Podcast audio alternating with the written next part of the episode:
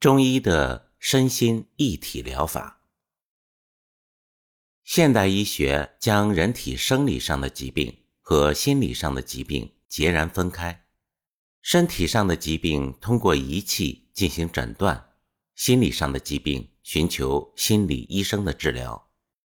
心理治疗的方法和种类非常繁多，有弗洛伊德创立的精神分析法、完形疗法、催眠疗法、潜意识疗法和家庭疗法等很多种。很多心理治疗和中国古代的巫术有异曲同工之处，只不过大多心理治疗是从西方近现代引进而来，所以有带引号的现代和科学的意义。很多心理治疗的方式在现代依然有很大的争议，不同流派中也存在争论，心理治疗的长期效果也存在。很大的不确定性。中医认为，人的生理活动和心理活动本来就是综合一体的，会相互产生影响，不能完全分开进行治疗。不仅如此，人类生活的外环境也会对人体的生理和心理产生巨大影响。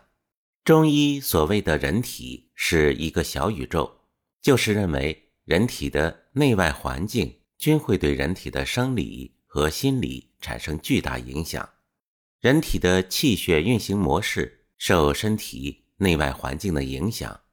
例如，在温热的环境下，人体的气血运动会加快，气血会从体内向体表和体外运行。体内缺乏足够血液的滋润和供养，就会让人感到烦躁不安。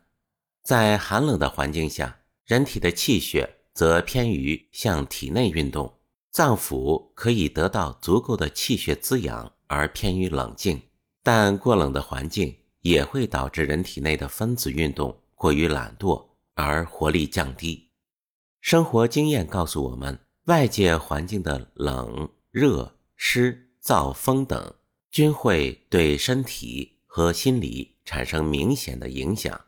古语所说的。女子伤春，男子悲秋，实际上都是外界环境对身体和心理产生的影响。从中医的视角看，人体的五脏六腑越健康，则人体的内环境越良好。所谓健康的标志，是指人体的五脏六腑精气充足，充满弹性而有活力。健康的五脏六腑，如同健康的生态环境，有良好的运动能力和新陈代谢能力，还有良好的质量，可以存住水分、血液和津液。健康的五脏六腑有足够的活力和弹性，对外环境的剧烈变化有相对强的调节和适应能力。例如，当外界环境过冷时，健康的五脏六腑可以存住足够的血液和水容量，人体就不会感到太冷。当外界过热时，健康的五脏六腑也具有较强的平衡能力。现代医学其实主要是化学医学和成像医学，而中医更善于从寒热和气质特点的视角分析问题。人体的温度不能太高。也不能太低，人体的温度过低会导致身体循环运动和新陈代谢降低；温度过高也会导致新陈代谢亢盛和营养物质大量损失。很多化学指标的异常，实际上是寒热异常导致的人体代谢出现异常的结果而已。以现代社会出现的大量的焦虑症为例。从中医的视角看，焦虑症很可能是人体的局部温度过高导致的结果。情绪上出现的急，实际上是身体里局部分子运动过于活跃的结果。总体而言，现代社会中的外环境温度是明显高于古代社会的，因为外环境中产生的热源明显增多了。例如，城市中。到处都是书店和电器设备，晚上有大量的灯光，汽车、空调、地铁都会产生热量。空气中传输的各种电视、广播的电磁波、四 G、五 G 等通信信号都是振动波。振动波和热量作用在人体上，会让人体的气血加速流动，产生过多的热量。很多环保主义者已经通过实验验证。微波、电磁波、液晶大屏幕、电脑、手机都会刺激人体的心跳加速、血流变快。另外，和古人相比较，现代人更偏于晚睡和少睡。人类和自然界的一切生物严格受到太阳运动规律的作用。白天，太阳的光和热作用在人体上，会让人体的血脉流动加快。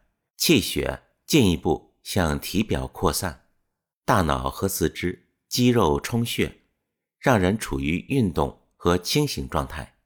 晚上太阳回收，人体的气血流动会变慢下来，回收到五脏。由于古代没有灯光和刺激人体的各种波动，夜晚往往非常漆黑。漆黑而无光的黑夜不会调动人体的气血运行。人们很容易进入深度睡眠。人体在深度睡眠状态下，气血流动变慢，身体产生的热量很少；而在浅度睡眠下，身体产生的热量较多。第二天醒来头昏脑胀，实际上是多余的热量上冲，气血分配到四肢和体表多，体内少的缘故。和古代社会相比，现代人较少受到战争、饥荒以及瘟疫的威胁，生活条件和卫生医疗条件的改善，使得人们的平均寿命大大延长。五脏六腑老化导致的很多慢性病，在现代社会大量爆发。古代人经常活不到脏腑严重老化，就可能死于战争和饥荒。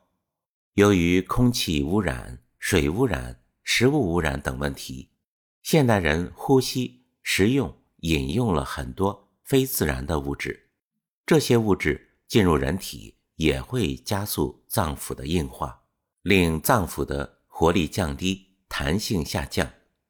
另外，现代生活看似比古代社会方便了很多，但是其复杂度远远超过古代社会。构成一件事情的链条和环节远远增加了，随之而来增加了内心的繁忙度和焦虑。不像古代人，可以安静的在山林中读很长时间的书，可以花一整天来练习毛笔字。很多古代的绘画大师要花好几年才完成一件作品，而现代社会，我们忙活一小时。可能就要忍不住翻阅几次手机微信。外环境的过热和各种振动波的干扰、生活压力、污染等因素，导致现代人体内温度普遍明显变高了，体内气血流动异常的加速了。